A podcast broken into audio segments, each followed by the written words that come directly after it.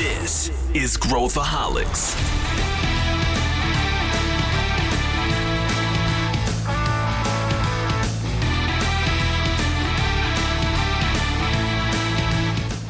Olá pessoal, aqui é Pedro Weingärtner, sou CEO da ACE e esse é Growthaholics, o podcast para quem adora inovação e empreendedorismo. Recentemente, o Disney Plus bateu a marca de 100 milhões de assinantes. Até o Reed Hastings, CEO do Netflix, ficou assombrado com esse número. Qual é o mundo ideal da Disney no mercado de streaming? Como que vai funcionar o futuro desse mercado? Quem são os concorrentes e por que que a gente deveria se preocupar com isso? A gente vai falar disso e muito mais nesse episódio.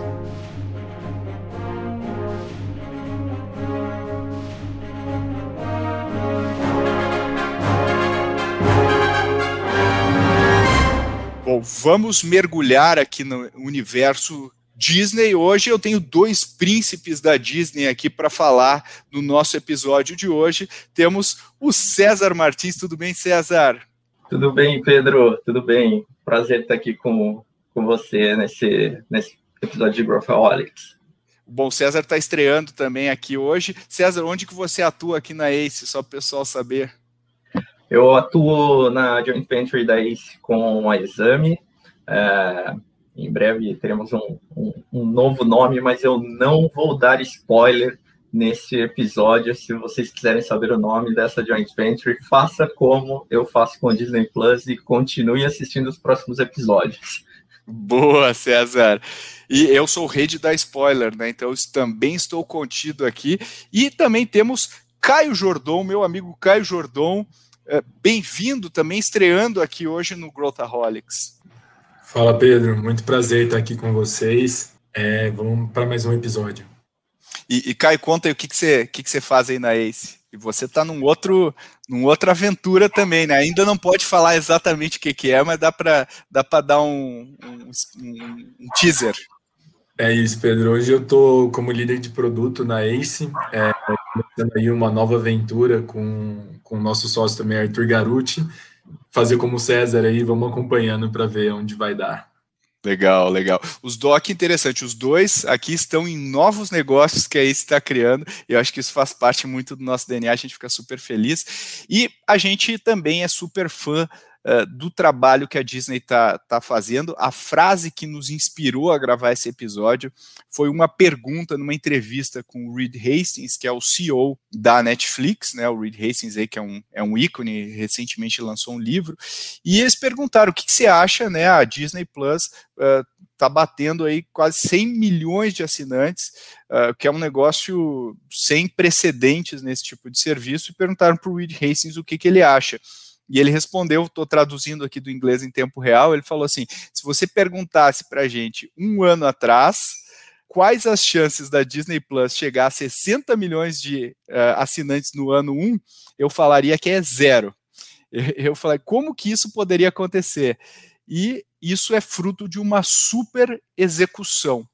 E eu acho que esse é o pano de fundo aqui do nosso episódio. A gente vai tentar dissecar o que, que significa isso, por que que, que a Disney conseguiu fazer esse feito. E eu, para começar, passo a bola para o César. César, comenta um pouquinho do porquê, porque acho que o pessoal que está nos ouvindo talvez não tenha dimensão do que a Disney criou, do que a Disney fez. Comenta um pouquinho uh, em grandes números ou, ou, ou o que, que, você entende como os, os, feitos da Disney. Depois eu passo para o Caio também complementar. Maravilha, Pedro. É, com certeza faz muito sentido a gente trazer esse assunto do Disney Plus aqui para o Growthaholics, né, para quem é, é, apaixonado por crescimento aí, esse é um, um, um, assunto muito interessante, afinal, a Disney saiu, o Disney Plus saiu de zero para mais de 100 milhões de usuários em menos de 18 meses, né? Então, é um crescimento aí bem, bem expressivo também é legal comentar como que, que isso começou, quando que isso começou, né? Que a Disney começou isso, não foi também em 2019, né? Ela começou isso, isso antes, quando ela trouxe uma, uma, uma empresa para o portfólio né, da companhia, ela fez um investimento em um terço de uma empresa chamada Bantec, que é uma empresa de streaming, e aí ela começou a disponibilizar esse serviço de assinatura dentro de uma de um dos canais, né, da, da ESPN, através do, do serviço da ESPN Plus. E a ESPN Plus cresceu legal nos Estados Unidos, mas não, não foi tanto quanto a Disney Plus, que quando começou nos Estados Unidos já começou bombando e depois veio para o Brasil e está bombando por aqui também.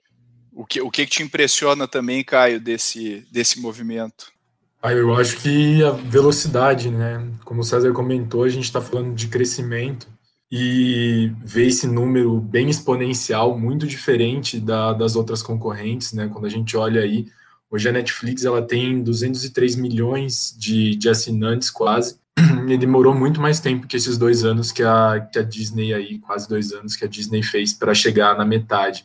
Então acho que vamos tentar entender como que ela fez isso, que não foi do dia para a noite e não foi com mágica, né? Foi muito trabalho e execução. É, e ela varreu aqui, eu, eu assinei faz uns três meses que eu assinei o Disney Plus, é um, dos, um dos canais aqui, um, um dos serviços de streaming mais uh, assistidos aqui em casa pela, pela criançada, né? E, e, e eu acho que uh, não é à toa, óbvio que os caras têm uma propriedade intelectual super relevante, e eles tinham recém passado, nos anos recentes, por um processo de aquisição de propriedade intelectual, né? Compraram a Marvel, compraram a, a aliás, um, um, bom episódio também para a gente fazer depois é a história da Marvel, que quase morreu. E, e, e, foi graças a uma aposta num novo produto que eles se reergueram, né? Se, e, a, que culminou na aquisição da Disney. Mas compraram a Pixar, compraram a Lucas uh, Arts, uh, que é o Star Wars e toda a propriedade intelectual envolvida ali. Isso é um, é um fenômeno em termos de uh, boas aquisições de empresas. Geralmente, aquisições de empresas não são tão bem sucedidas e a Disney mostrou como ela consegue fazer isso muito bem. Mas eu queria que a gente mergulhasse agora, juntos, um pouco no. Quando a gente fala de streaming, uh, a Netflix veio e, e, mudou os nossos hábitos uh, domésticos. A gente hum, passou a.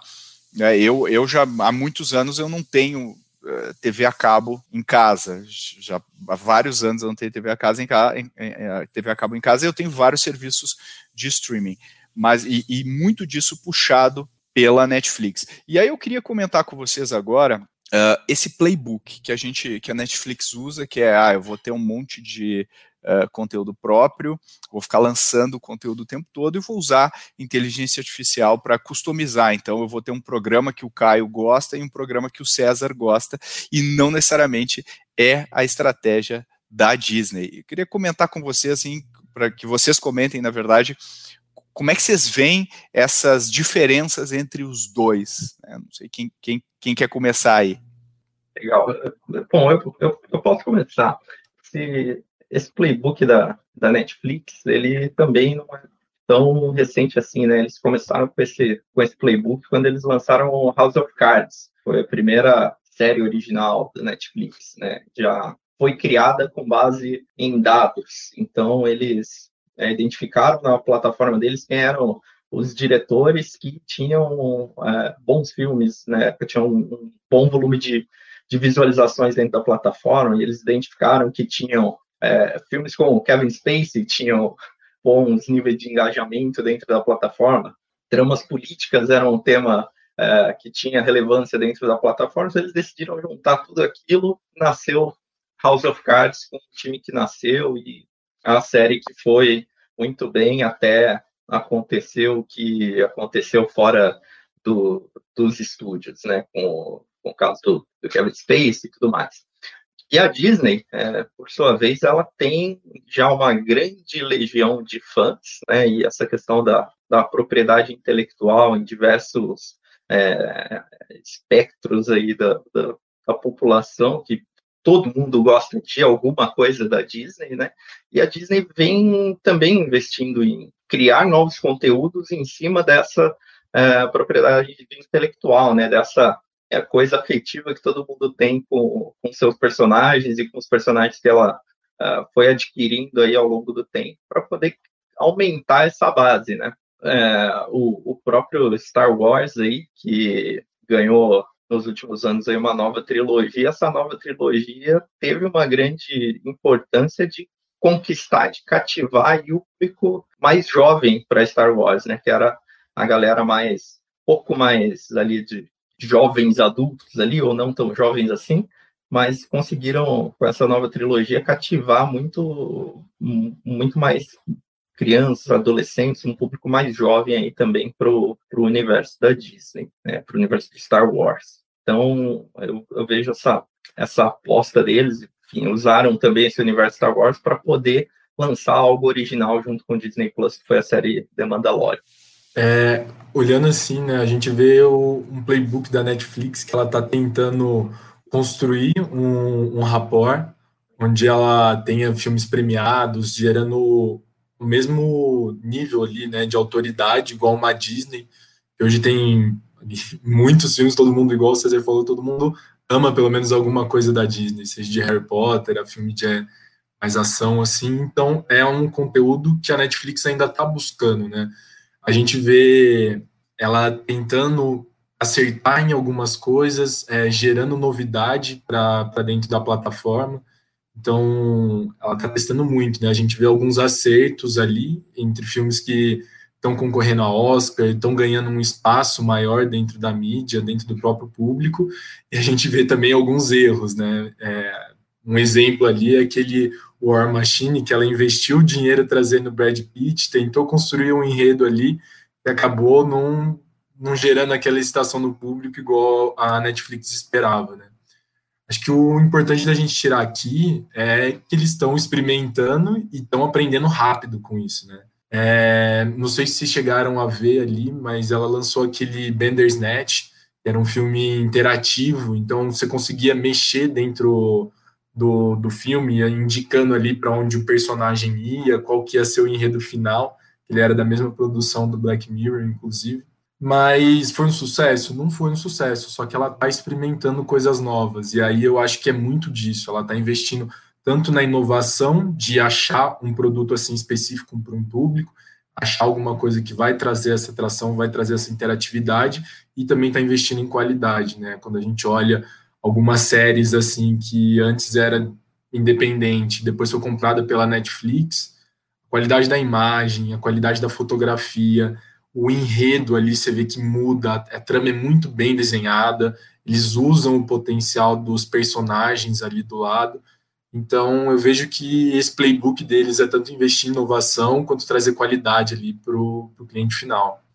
É, eu, eu, eu acho que sim, eu acho que se a gente pegar o playbook né, do modelo de negócio do, do, do, Netflix, que, que é basicamente assinatura, é, ele ganha dinheiro na assinatura e tem esse footprint global de todo mundo assistir os seus, né, os seus uh, conteúdos, aí vai ter um programa que os indianos vão assistir mais, vai ter um programa que o, sei lá, os americanos vão assistir mais, os brasileiros, e aí por diante. Já a Disney é meio Ford, né? É, é, aqui a gente faz o.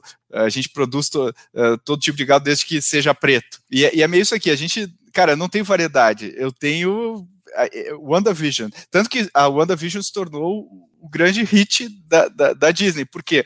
Não é porque só por causa da audiência dele, porque ela só tem esse, né? E ela lança um por vez, é o Mandalorian, depois esse, daí lança um filme. E eu acho que isso também reflete um pouco no modelo de negócio da Disney, porque a Disney ela pode se dar ao luxo de não ter um negócio tão lucrativo no Disney Plus, porque ela tem o flywheel uh, dela, onde um real, um dólar, um real uh, vale 5 dólares depois. Então, vocês não estão vendo aqui o, o fundo do César, mas lá no fundo tem os personagens da Disney, tem o Mike do Monstros S.A. e tal. Isso a Netflix não tem. Então, cada vez que o César vai lá e compra o bonequinho, ou vai no parque da Disney, e assim por diante, ou compra uma camiseta, ele está colocando dinheiro nesse, nesse flywheel da Disney. Então, uh, mesmo que ela não ganhe dinheiro no streaming, ela consegue fazer a sua máquina, uma vez agora a pandemia é, com as vacinas reduzindo o, a, o, tráfego nos parques, onde que é uma grande vaca leiteira da, da Disney, vai bombar, ele vai, vai colocar atrações que tem no Disney Plus. E, e, outra coisa que a Disney não tinha, que, que passou a ter, é o contato direto com o seu cliente, fora os parques, porque até então a Disney tinha camadas de distribuição até chegar lá, né? Então, uh, e, e, ao mesmo tempo tem toda essa experimentação. O que eu, que eu queria perguntar para vocês antes de a gente mover para o próximo tópico, o César comentou dessa, como é que é o nome, César, dessa empresa que ela, que ela comprou primeiro para ESPN e depois para fazer o streaming, depois uh, virou a, a base do, do Disney Plus, como é que era o nome mesmo? Essa empresa é a Bantech, que era originalmente serviço de streaming da MLB, da Major League Baseball dos Estados Unidos. Eles compraram um terço em 2017 e aí em 2018 eles lançaram o ESPN Plus. E Legal. Também, também cresceu bem, foi um milhão de assinantes em cinco meses. Legal, é. Uh, uh, vocês dois estão envolvendo, estão envolvidos na criação de negócios. E a gente sabe como é difícil a execução, por mais que você seja Disney, por mais que você tenha marca, é muito difícil executar. Então, se a gente fosse pegar aí o, o, o que, que vocês acham que a Disney fez muito bem, ela, ela escolheu a tecnologia, ela comprou, colocou lá, isso acelerou o seu processo, porque uma coisa é você ter um streaming lá um dia para não sei quantas mil pessoas, outra coisa é você ter uma biblioteca de streaming ao redor do mundo, onde todo mundo vai ter que ter uma performance né, para assistir os conteúdos. É um, é um outro jogo, e ela acelerou isso porque ela já tinha experiência com eventos esportivos e já tinha uma startup dentro de casa. Aí eu vou perguntar para vocês aqui, antes da gente fazer o, o a transição para o próximo, perguntar para o Caio aqui primeiro, o que, que, você acha que a Disney executou muito bem? Quais foram as alavancas que ela soube apertar aqui para chegar nesses números? É óbvio que a pandemia ajudou muito, né? Pra, porque as pessoas estavam em casa e todos os números dos serviços de streaming subiram. O que não justificaria a Disney também chegar nesse número. Ela precisa ter executado muito bem em vários outros níveis. O que, que você acha, Caio? O que, que você atribui a esse sucesso? Pedro, é, sendo assim bem direto, é a experiência do usuário. A Disney, desde sempre, ela traz essa experiência muito completa, né? Ela vem prezando pela qualidade do, do que o usuário vai viver, tanto nos parques ali dentro, quanto dentro dos próprios filmes, né? Tendo esse tipo de interação. E quando a gente olha a, esse relacionamento deles, é desde o momento que você entra na página principal deles para fechar o serviço de streaming, a experiência é muito fluida e ela não tem atrito, é muito pouco atrito. Um caso que eu acho muito legal aqui de trazer é, e que eu fico me perguntando sempre é que vai fazer um, um formulário, fechar um serviço novo é, tem sempre ali um campo duplo para você colocar seu e-mail, né? Então, tipo, pede seu e-mail e pede para repetir o e-mail. E por que isso, sabe? Quantas vezes você errou seu e-mail na hora de colocar ali dentro? É, pede para dobrar a senha. Quantas vezes você errou a senha ali na hora de colocar? Então, são atritos que, hora que você vai para a Disney, hora que você vai ter essa experiência com eles, é muito fluido. É uma vez só, você consegue fechar o serviço deles em três páginas. Então, quando você olha Nielsen ali, que é o quase o pai da experiência do usuário, é, ele é aplicado a regra no playbook. Então, é muito fácil de você ter essa interação com o cliente. Ela é muito simples, ela é fluida, né? Embora você passe ali de uma, duas horas dentro de uma tela assistindo um filme, um conteúdo, até você chegar ali dentro, até você acertar qual é aquele conteúdo, você passa por diversas etapas, né? Tem um fluxo de interação com o cliente ali dentro que é muito, muito importante. Quando você faz um, um, um paralelo ali com, com a Amazon, é, a experiência é nítida a diferença dele. Você tem que ficar procurando os botões, ela não é interativa, ela não é fácil de achar. Então, eu acredito que o principal diferencial deles é essa experiência com o usuário, né? Muito fluido, muito claro. Legal. Eu concordo. Eu acho que se a gente for comparar, né? Até porque a Amazon tem essa, é, esse lance assim de uh, o, o é, né, se a gente fosse um infomercial assim da Amazon, né, o Prime é o proposta de valor core é, cara, você não paga, você, você não paga pelo, pela entrega do, do, dos produtos você pagar essa assinatura aqui. É, então, é, se fizer as contas, ele sai de graça, né, até certo ponto. E aí, quando é que nem aquele infomercial no final, mas calma, você ainda leva, né? Então o, Prime Video é o você ainda leva da, da, da Amazon, não é o, o carro-chefe da Amazon. E eu acho que esse elemento da Disney ter falado assim, cara, nossa prioridade é essa. Nós vamos fazer esse negócio ser bem sucedido. Perdendo dinheiro, ganhando dinheiro, não interessa. Nós vamos fazer isso aqui virar uma referência uh, ao redor do mundo. Então, acho que esse é um outro elemento. Agora, pegando o César aqui, César, o que, que você. Que, quais outros elementos que você acha que a Disney executou muito bem?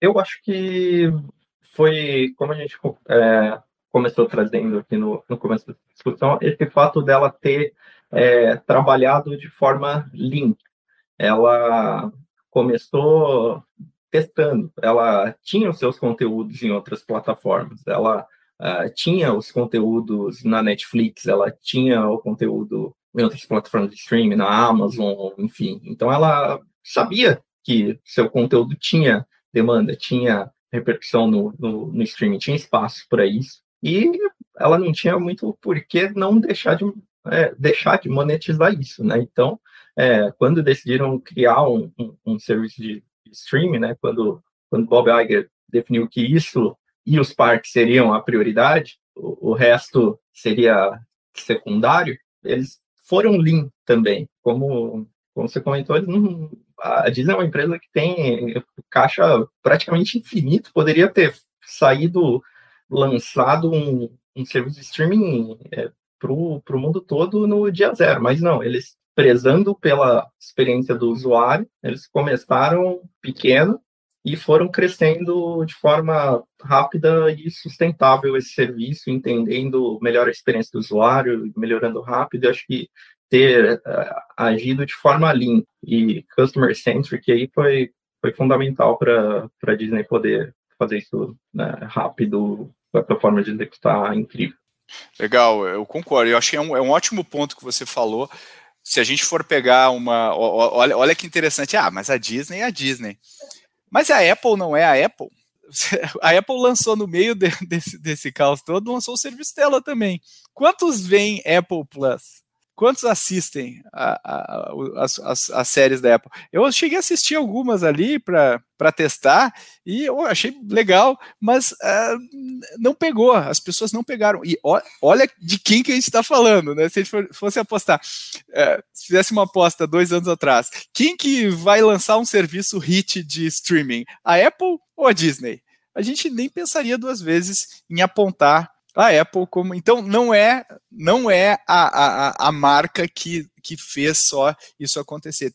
A execução contou muito uh, sobre isso. O que eu queria perguntar agora para vocês é e os outros? Porque hoje a gente está tendo uma invasão de serviços. Tem desde serviços das, das, dos canais tradicionais de TV, tipo a Globo, tem o Globoplay, que a Globo inclusive está tentando fazer conteúdo original uh, para isso, né? Eles estão fazendo um, claramente um esforço para evoluir esse, esse uh, adoção, o que é muito difícil, né? A gente sabe que é muito complicado fazer isso acontecer, mas tem outros, a, a Paramount está lançando Paramount Plus, a HBO também tem o serviço dela, quer dizer, a gente está vendo um, um, festival aí. Como é que vocês veem uh, esse cenário competitivo frente a esses líderes aí do mercado, Netflix, Disney e, e Amazon uh, Prime, né? Como é, como é que vocês enxergam isso? Eu vejo é, realmente tem aí bastante, bastante gente começando a querer morder um, um pedacinho da, da carteira aí no, no, no wallet share do streaming aí, né? Como cada um tem busca trazer conteúdos originais, conteúdos muito bons ali, a gente acaba, se a gente não toma cuidado, a gente acaba assinando bastante serviço de, de streaming ali. Mas eu gosto muito de, de, de citar a Globoplay como um, um, bom case também aqui no, no Brasil. Né? Eles começaram a investir em conteúdo original, que a Globo manda muito bem com seu conteúdo aqui no Brasil, para o público brasileiro, sempre mandou bem, suas, suas novelas aí são inquestionáveis, né? E começaram a criar conteúdo exclusivo para o Globoplay. E isso fez com que muita gente fosse para o Globoplay. Né? A, a base do, do Globoplay cresceu absurdamente com uma ação que eles fizeram, que foi de colocar o documentário do show de Sandy Júnior como exclusividade no, no Globoplay.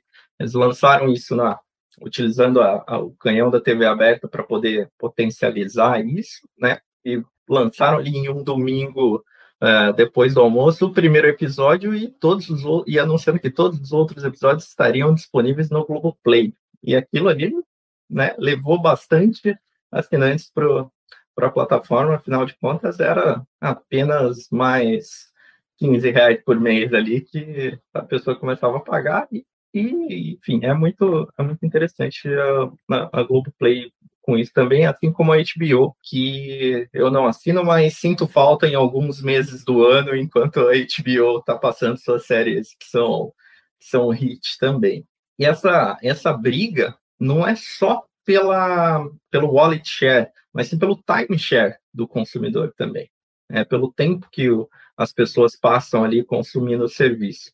A, a, Netflix mesmo já declarou que o principal competidor deles não é a, a Disney, não é a HBO, é o Fortnite.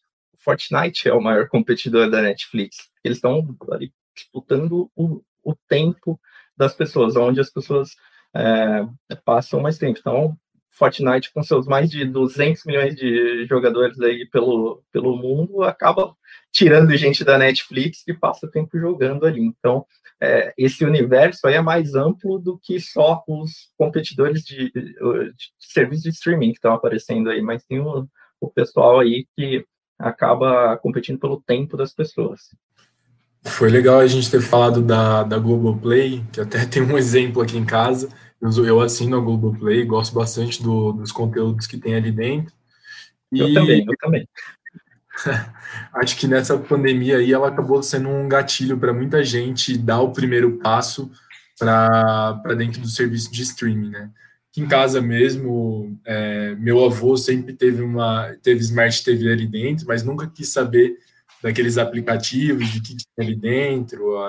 Ele sempre teve TV por assinatura e ele vê que ele não estava mais podendo sair de casa, ele já quis conhecer, ver o que, que tinha dentro da Globoplay, escutava a gente falando aqui em casa, colocando filme, principalmente de domingo, né?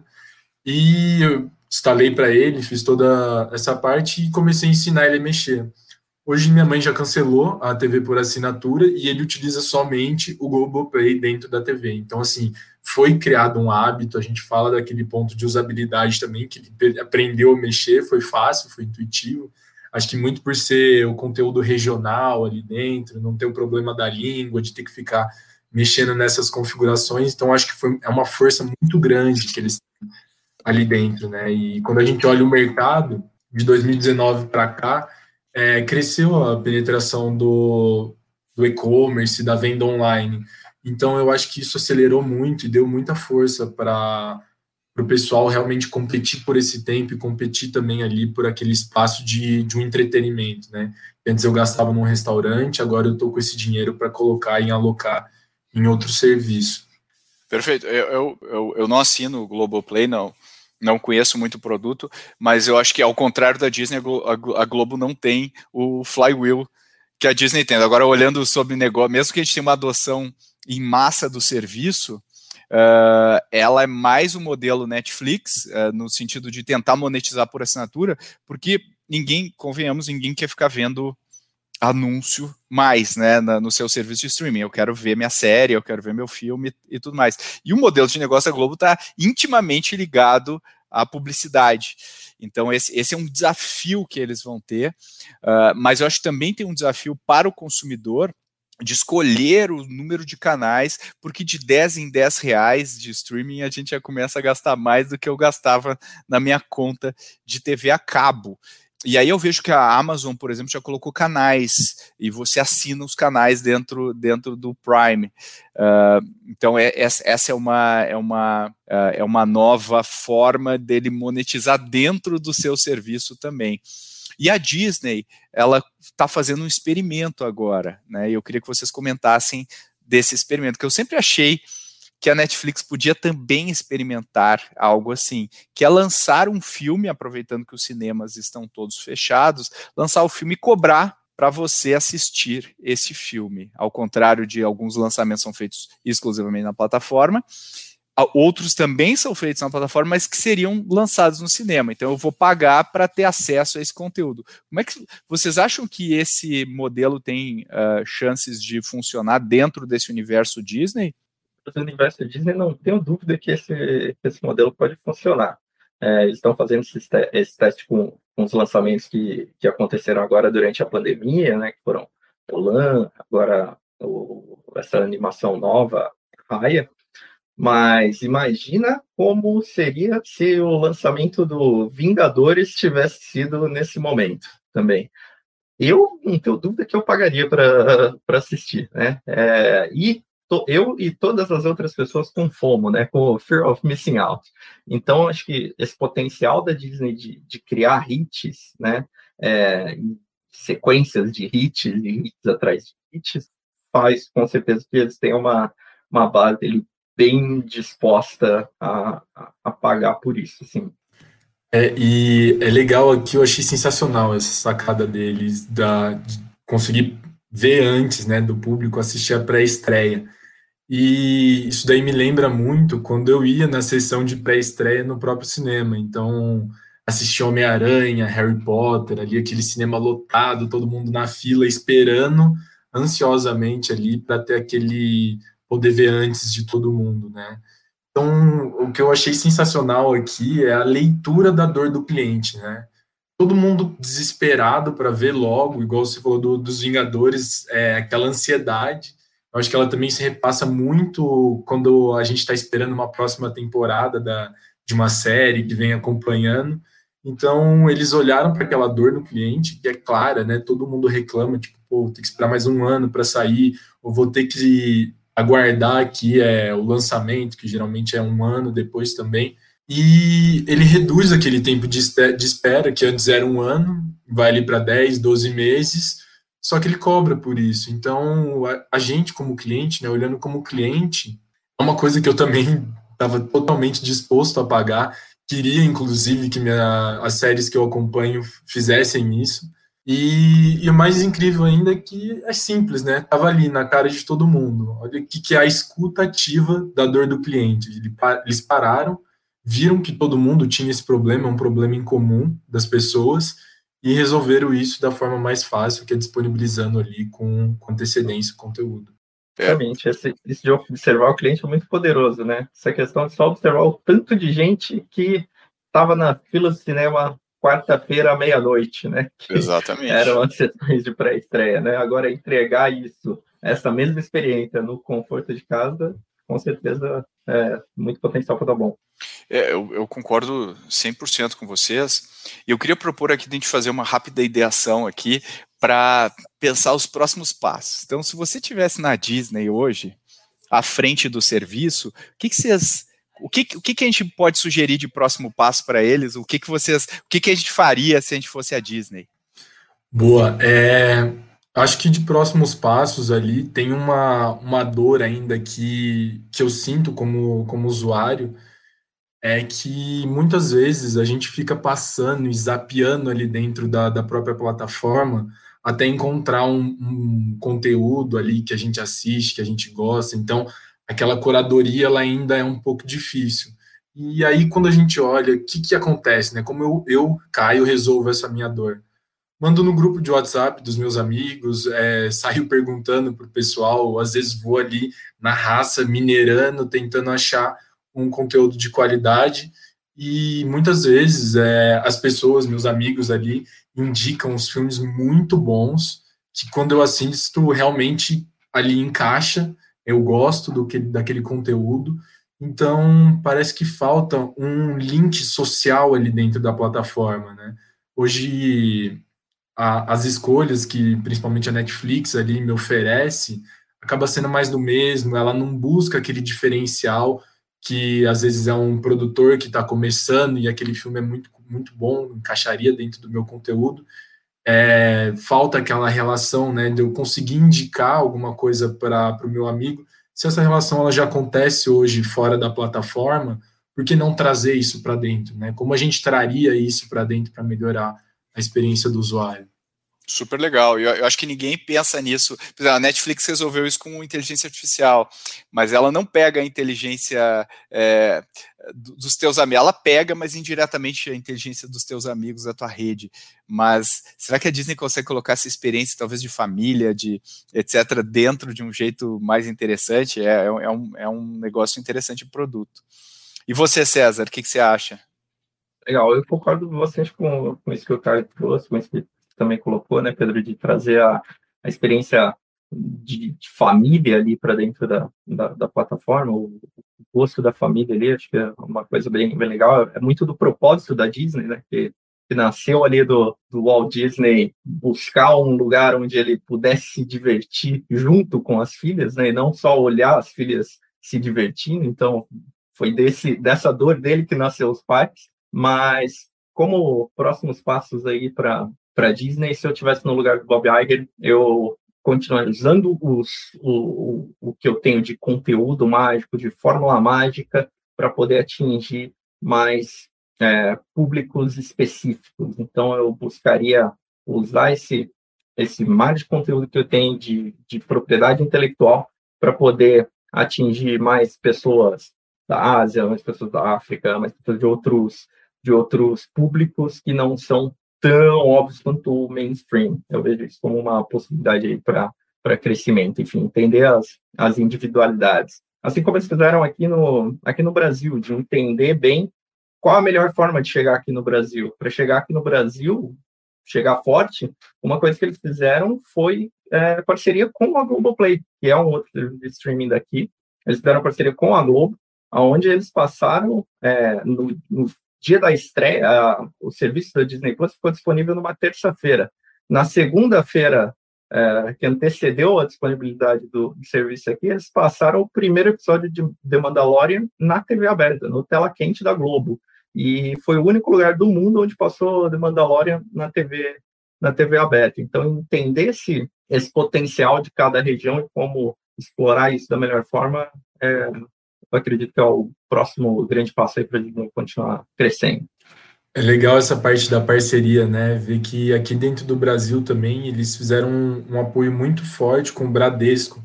Então, ali a pessoa que já tinha um certo tipo de cartão de crédito, dependendo do nível do cartão de crédito, né? O Bradesco Next, é, você já ganhava certo, é, meses ali de, de uso da, da plataforma de graça. Então, essa parceria ela tem muito, muita força, né?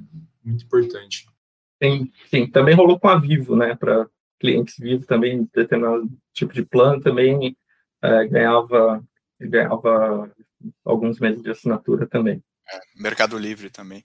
E eu, uhum. eu, eu, eu acho que acho super legal os insights de produto, né, que a gente uh, fez aqui. E aí eu faço uma provocação adicional. Se a gente for pensar no flywheel da Disney, e pensar que ainda está fragmentado esse flywheel, né? Como as outras operações estão meio, meio paradas, uh, imagina se a gente conseguir integrar o e-commerce com uh, os parques com o Disney Plus. Então imagina que se eu tivesse assistindo um desenho da, sei lá, da Moana, uh, viesse assim, ó, compre aqui o kit completo da Moana com todos os brinquedos, uh, com clique do botão você compra, ele vai estar na sua casa. E veja agora, tem um novo ride aqui no, na, na, no Parque X da Disney, da Moana.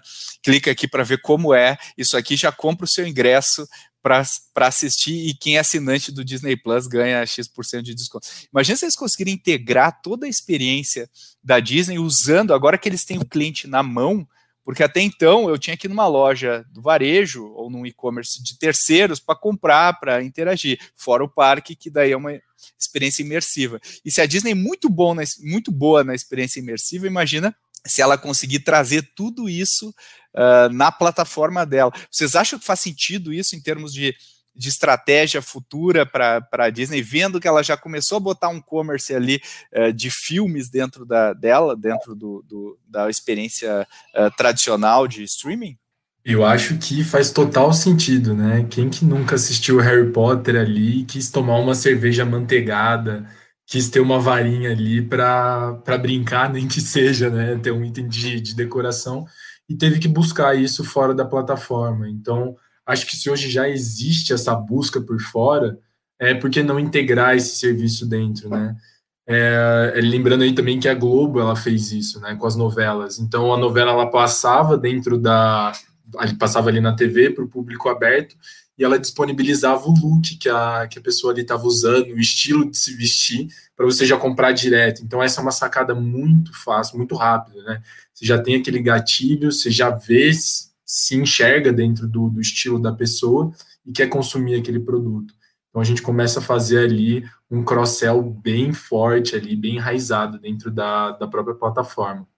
É, eu, eu concordo, concordo, com você também, cara, que é, apesar do Harry Potter ser uma das, das coisas muito boas que tem de conteúdo, que eu sou fã também, que não é da Disney, Harry Potter é da, da Universal, eu concordo com você eu me vejo também assistindo aos filmes de Star Wars e querendo comprar meu, meu sabre de luz, querendo construir meu próprio droid. Vejo isso funcionando também não só com com é, essa questão de, de com os vídeos, mas também com, com, jogos, com mais interatividade, com você ter ali experiências de estar tá assistindo um filme e do nada você está num, num, momento interativo ali, onde você pode ter uma experiência parecida com a que você tem no parque ali, de construir o seu sabre de luz, de construir o seu droid numa plataforma interativa e receber isso em casa. Imagina que louco. Eu acho que é o, um, um novo caminho para o marketing de conteúdo, né? Outro potencial de marketing de conteúdo. Perfeito, eu só espero que isso aí entre aos poucos, porque não vou, vou ir à falência aqui em casa. Meu, meu, meu filho vai ficar comprando no controle todos os bonequinhos possíveis e imagináveis. Uh, agora, bom, o Thiago me disse que o Bob Iger eh, ouve bastante aqui o Growthaholics eh, com frequência, e eu tenho certeza que ele deve anotar aí todas as dicas que a gente deu para ele e espero que nos dê crédito quando implementar isso futuramente, né, no reporte trimestral, falar, ó, graças ao Pedro, Caio, César, implantei esse produto aqui. Mas, mas agora mudando, mudando de assunto aqui, já indo para o final do nosso episódio, a gente fala muito do Uh, do, do Oscar, né? Que agora, até pouco tempo atrás, o streaming é, mal aparecia, agora tudo é streaming no Oscar, praticamente, ainda mais esse ano. Mas se a gente fosse botar o Oscar de, de, de, de uh, 2025, vocês acham que a gente, uh, que a Disney vai ser uma das, das finalistas aí? Uh, e, e que, quais seriam os serviços que vocês apostariam nesse, nesse, nesse contexto? Legal. Eu com certeza vejo a Disney como, como uma das, das finalistas para o Oscar de 2025 aí. Porque ela já, já fazia isso muito bem, já tem várias estatuetas enquanto atuava no cinema. Essa, essa fórmula aí, aliás, enquanto atuava exclusivamente né, no, no cinema. Essa fórmula aí, eles, eles têm, eles dominam, né? É, mas eu vejo também a Netflix brigando por isso que a Netflix vem investindo muito na qualidade de, de produções, né? Já não é de hoje, é, mesmo antes da pandemia, essa discussão de se as grandes produções da Netflix deveriam entrar para o Oscar ou não, ser consideradas ou não, e acabaram começando a, a, a, considerar e esse ano não tiveram não tiveram opção, né? como a Netflix vem investindo muito nisso, vem colocando é, investindo mais, cada vez mais em obras de arte mesmo no, no, streaming, eu vejo, eu vejo que essa, essa é uma disputa que veremos no Oscar de, de 2025. Quem vai levar mais estatuetas para casa, Disney ou Netflix?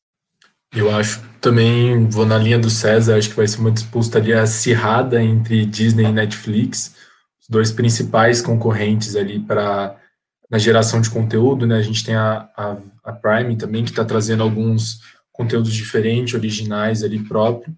Mas um, um, fator ali que, que eu gosto de olhar na Disney é que ela tem aquele know-how de como fazer filme, de, de construir sucessos, e dentro do, do modelo dela, ela ainda está meio que lutando para saber como que eu vou me estabilizar hoje para conseguir chegar naquele futuro bem preparada e, e enxuta, né? Hoje, quando a gente olha ali o lastro que a, que a Disney tem com os TVs, com as canais ali de assinatura, a gente vê que de 2016 para cá, para 2020, a gente teve uma queda ali de 8 a 10% variando do canal, né? Isso a gente está falando de FX, National Geographic, o próprio Disney Channel. Então, assim, é, eu tenho que olhar para o meu presente hoje, ver como eu vou me, me libertar, né? Da, querendo ou não, é a vaca leiteira dela, mas que, que querendo ou não está caindo em desuso. E para poder me projetar para o futuro ali, começar a me posicionar para um, uma parte de streaming mais assertiva, com, com os produtos de qualidade. E por outro lado, a gente vê a Netflix, né, que hoje gasta cinco vezes menos com, com propaganda do que a Disney. Então tem um caixa ali a ser queimado, tem um caixa que ela está é, direcionando para investimentos, para geração de conteúdo bem cultural, diversificado para dentro do país.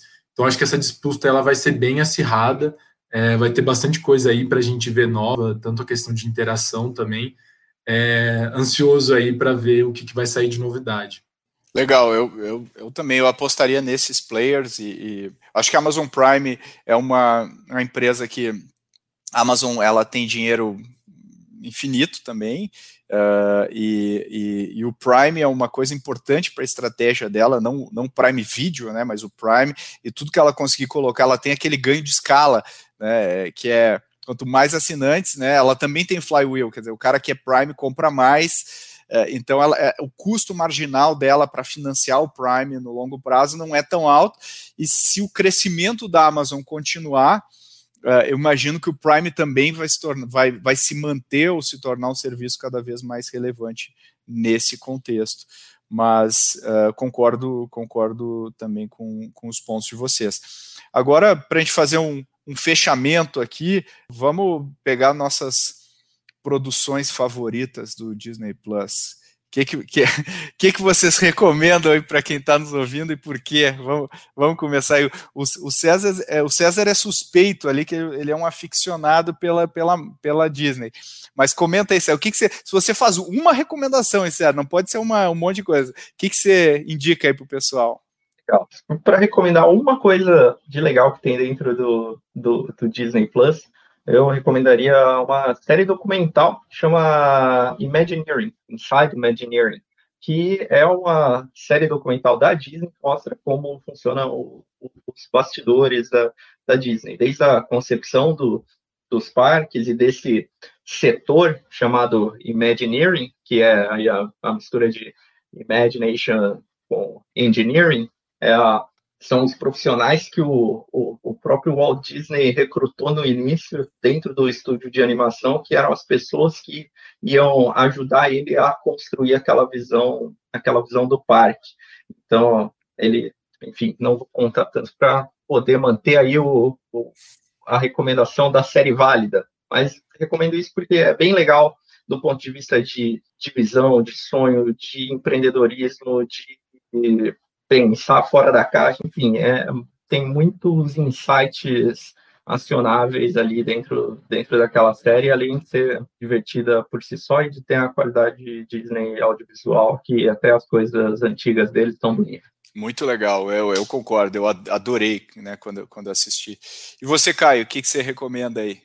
É, eu gosto muito dos clássicos da Disney, né? Eles fizeram parte ali da minha infância, desde de ter aquele livro da Disney, não sei se vocês chegaram a essa época também, era um livro bem grosso, assim, com várias histórias, todos os conteúdos ali da Disney, eu era do tempo também da VHS verde, tinha a coleção inteira dentro de casa, e um que destacava muito para mim, que eu gostava bastante, era do Aladdin, e poder reassistir é, o filme dentro do Disney Plus, assim, é sensacional, eu gosto muito, muito daquele filme, achei que a o remake dele foi muito bem feito, trouxe a leveza da, da historinha ainda, os personagens de alto nível. Então aí minha, minha recomendação é Aladdin disparado. Olha aí, catálogo, catálogo né, antigo, a força da Disney. Bom, e a Bom, minha cara, recomendação... sua recomendação, viu? Eu canto todas as músicas do, do Aladdin quando assisto aqui com, com a Letícia aqui. A gente se diverte com a Aladdin também. Então, ó, no próximo episódio aqui, o César vai cantar as principais músicas do Aladdin para os nossos ouvintes do Growth Hall. Gostei, gostei, César. é, brin brincadeiras à parte aqui, mas não saindo muito da brincadeira, o, uma série que eu adoro, que eu acho, eu sou super fã, é o Mandalorian. Eu acho que ela é muito bem executada. Eles pegaram o Star Wars e fizeram um faroeste.